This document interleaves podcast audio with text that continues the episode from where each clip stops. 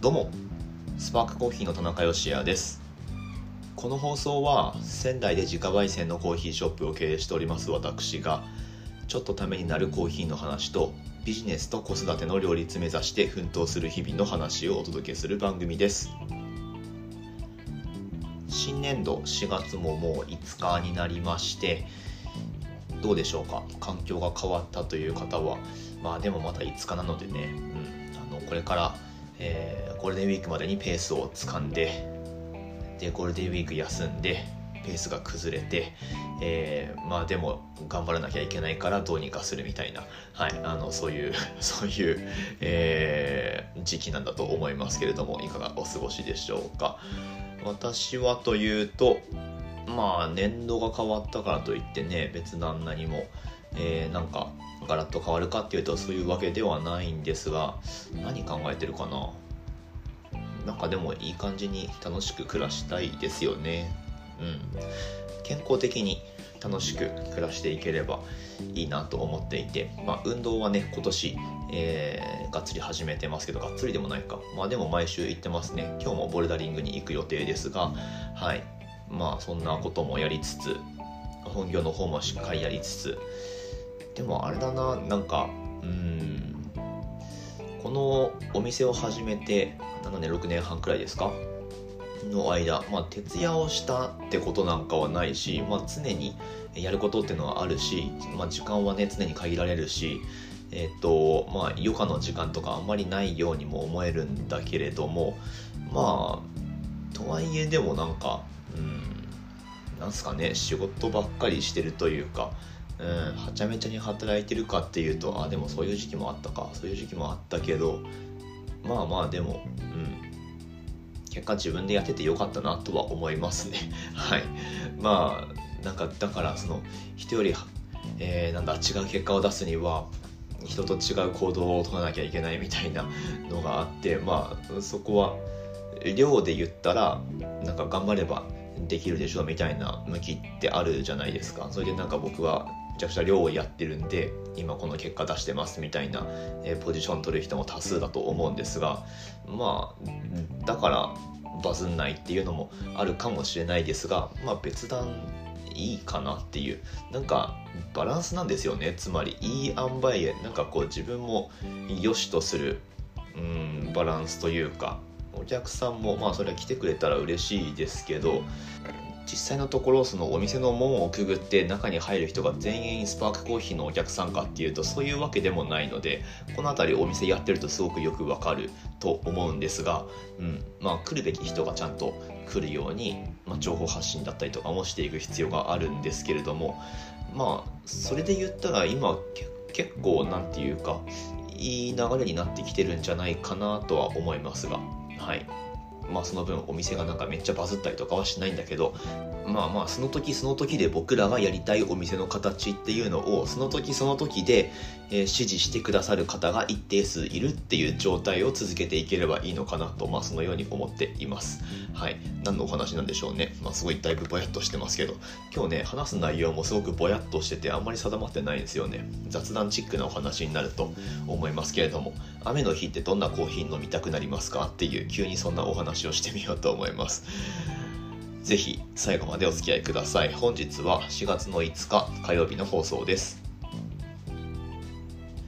昨日というか、まあ、収録している今現在は雨降ってるんですよ。月曜日。仙台市内はちょっと気温の上がらない。朝朝が一番暖かかったみたいなそういう一日だったんじゃないでしょうかね。うん。いまいちこうなんか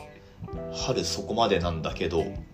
こういまいち暖かくならないっていう。まあ故にまだ桜も咲いてないので今のうちに雨が降る分にはまあ全然いいんでしょうね。まだつぼみだと思うので。はい。桜の見頃はまあ来週くらいなんでしょうか。どうなんですかね。うん。まあただ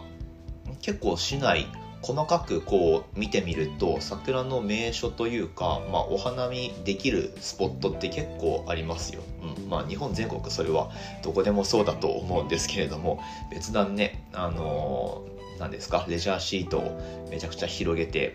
お酒飲んでっていうことはもうしないですけどまあでも今年は娘もいるのでなんかそれこそレジャーシートちっちゃいのでいいから持ってって、えー、なんかそれこそなんだコーヒー入れたりとかできればいいなっていう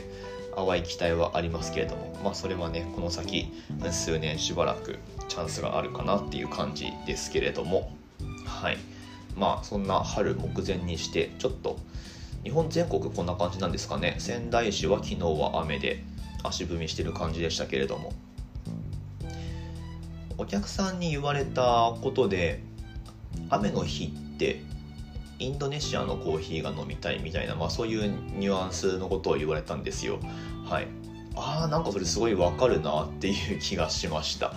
うん。まあインドネシアって言ってもその味わいのえー、幅っていろいろあると思うんですけれども、まあ、とりわけうちのお客様なのでスパークコーヒーで焙煎したインドネシアのコーヒーが、まあ、ちょっと、えー、天気の悪い日には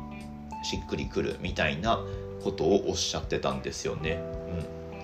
ちゃんと深く考えたことなかったんですけどその感じってなんかすごくわかるんだよな。なんででしょうかね。うん。まあちょっとハーバルな印象草木の感じとかまあ、それこそなんか雨降った後の外の感じみたいな なんかありますよね。うん、あのワインの表現でよくなんですか？その雨に濡れたなんか馬の毛の香りみたいななんかありますよね。なんかそれがよく引き合いに出される表現だと思うんだけど。はい。まあその馬じゃないですけどなんかその湿った感じというか、うん、でも湿ったって言ってもなんかジメジメしたネガティブな印象というよりはなんか心地よい感じでインドネシアのコーヒーは入ってくるっていうなんかそんな感じがするんだよな。うん、で対してそのお客さんがまた言ってたのはエチオピアのコーヒーなんかは、ま特にナチュラルの方なのかな。エチオピアのコーヒーなんかは天気のいいこうスカッとした日に飲みたいみたいなそれもまたわかるんですよね。でもそれはもしかしてあれかな？味わいというよりは、まあ、これは僕のイメージですけどエチオピアのその強い日差しの中でサンドライって言ってナチュラルプロセスのコーヒーが乾燥させられていくその様が、まあ、僕はイメージ浮かぶんでなんか晴れた日のイメージにぴったりっていう、まあ、それも手伝ってかエチオピアのナチュラルは晴れた日に飲みたいみたいなのがすごいよくわかるんですけど味わいで言ってもまあでもうん確かに果実味でトロピカルフルーツとかの風味があると、まあ、南国のイメージっていうのが連想されるのでそこから転じて天気のいいイメージっていう風にはなるかもしれないですね確かに。うん、なんかこう非常にざっくりした話をしてますけれども皆さんいかがでしょうか？なんかその天気に応じてとかもしくはシチュエーションに応じてなんか特定の銘柄のコーヒーが飲みたいとか、まあ、コーヒーメニューでもいいですけどね。カフェラテはこういう時に飲みたいとかなんかそういうのってあるんだと思います。でそういうのが、あの、思いがけずバチッとはまるとなんかやっぱその日調子いいなみたいな、うん、そういうことって多分ありますよね。うん。なんか寒い日には深入りが飲みたくなるみたいなまああくまで傾向としてっていうか一例としてそういうのがあるみたいですけどまあそれはなんとなく合点がいきますよね。寒いとなんかこう人の感覚自体が鈍くなるじゃないですか。なのでまあちょっと味わいの強く出やすいもの深入りのうんまあ深入りだからその味がコーヒー自体の濃度が濃いかっていうと必ずしもそういうわけではないんですけれどもまあでもそういう傾向にあるよっていう、うん、なのでまあ深入りのコーヒーの方が味がはっきり分かりやすいのででしかもその何ですかマグカップをこう両手でちょっと冷えた手で、まあ、もしくはテイクアウトカップでもいいんですけど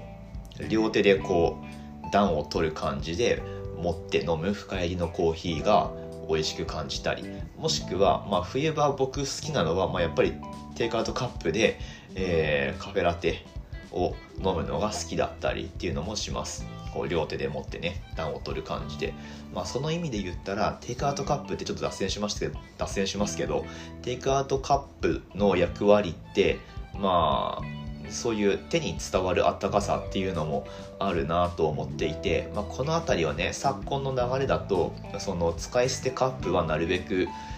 あの使わないようにしようねっていう流れがあると思うので、まあ、そこと折り合いつかないのでなかなか難しいところではあるんですけど、まあ、冬場のそのカップから、えー、手に伝わるぬくもりみたいなものももちろん美味しさの構成要素の一つだと思うし、はいまあ、これは今日の本題からはちょっと外れてますけど、まあ、話をシチュエーションに戻すと、まあ、そういう寒い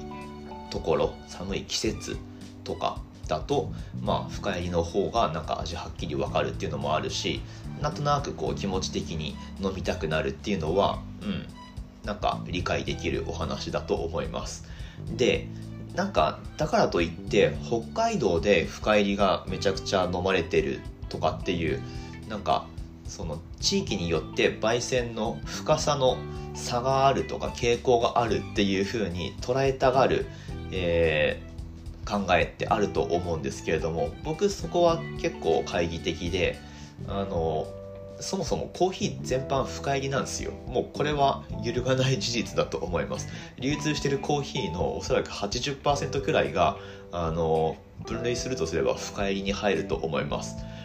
うん、だからまあ別な北海道がとか、えー、北欧が浅入りってわけでもないし北欧だってあの深入りがメインだと思いますよ。僕行ったことないですけど。なんかそういうのを聞いたことがあります。普通にアクセスして手に入るコーヒーはまあ深入りがメインだよっていう、まあ、ただ歴史的にその浅入りにチャレンジし始めてるインディペンデントな人たちが、まあ、目立つので、まあ、そういうイメージがあると思うんですけれども、まあ、もちろんねあの浅入りのコーヒー広まってはいると思うけれどもまあでもマジョリティはやっぱり深入りだと思います、うん。まあ、そういった意味で別にその盛岡がめっちゃ深入り文化でとかまあ言ったら仙台だって深入り文化だと思うし、で、まあ、もっと言うと僕別に朝入りを、えー、押してやってるわけでもないので、まあ、ちょっとなんか話がややこしくなってきましたけど、はい。まあ、とにかくシチュエーションに合わせて、えー、飲みたい豆の銘柄だったり、まあ、焙煎の度合いだったりっていうのがあるのかなっていう、うん、まあ今日はすごくざっくりぼやっとしたお話をしてみました。皆さんどうでしょうか？焙煎度合い朝入り飲みたい時って何かあるかな？でもやっぱ朝とかですか？うん。朝飲みたいコーヒーってやっぱなんかあんまりこうガツンってこない方がいいですよね。なので朝にそうだなやっぱエチオピアのウォッシュドとかを飲むのが結局のところ僕は好きですかね。うん。ただなんか何も考えずにあの毎日飲みたいってなるとエルサルバドルとかうん。まあ比較的癖のないマイルドな感じを選ぶんだと思うしまあ、その辺りね人によっていろいろ意見あると思いますけれどももし何か自分だったらこういう時はこういうのが飲みたいとか、うん、何があるかな。まあ寝る前はデカフェの一択なんでしょうかねやっぱりね、うん、とかまあいろいろあると思います。なんかあのコメントとかツイッターとか ぜひ活用してみてください。はい。あのコミュニケーション取れるのがこういう個人がやってる音声配信の魅力の一つだとも思いますので、はい、何かしらコメントとか Twitter でメンションつけてつぶやいてくれたりとか、え、していただけると嬉しく思います。というわけで、なんかだいぶぼやっとした感じになりますけれども、今日の放送を終わっていこうと思います。本日は5日ということで、あー、娘が起きた。楽天市場の方では、5のつく日ですね、エントリーしてお買い物をしていただくと、ちょっとポイントが多めにつきますよっていうお得な日になってますので、ぜひぜひ活用されてみてください。はい、もちろんね、インドネシアのコーヒーもラインナップしてます。エチオピアのナチュラルもありますので、まあ、あのシチュエーションに応じて飲み比べをされてみてください。ということで、明日の放送でまたお会いしましょう。美味しいコーヒーで一日が輝く。Good Coffee Sparks Your Day。スパークコーヒーの田中でした。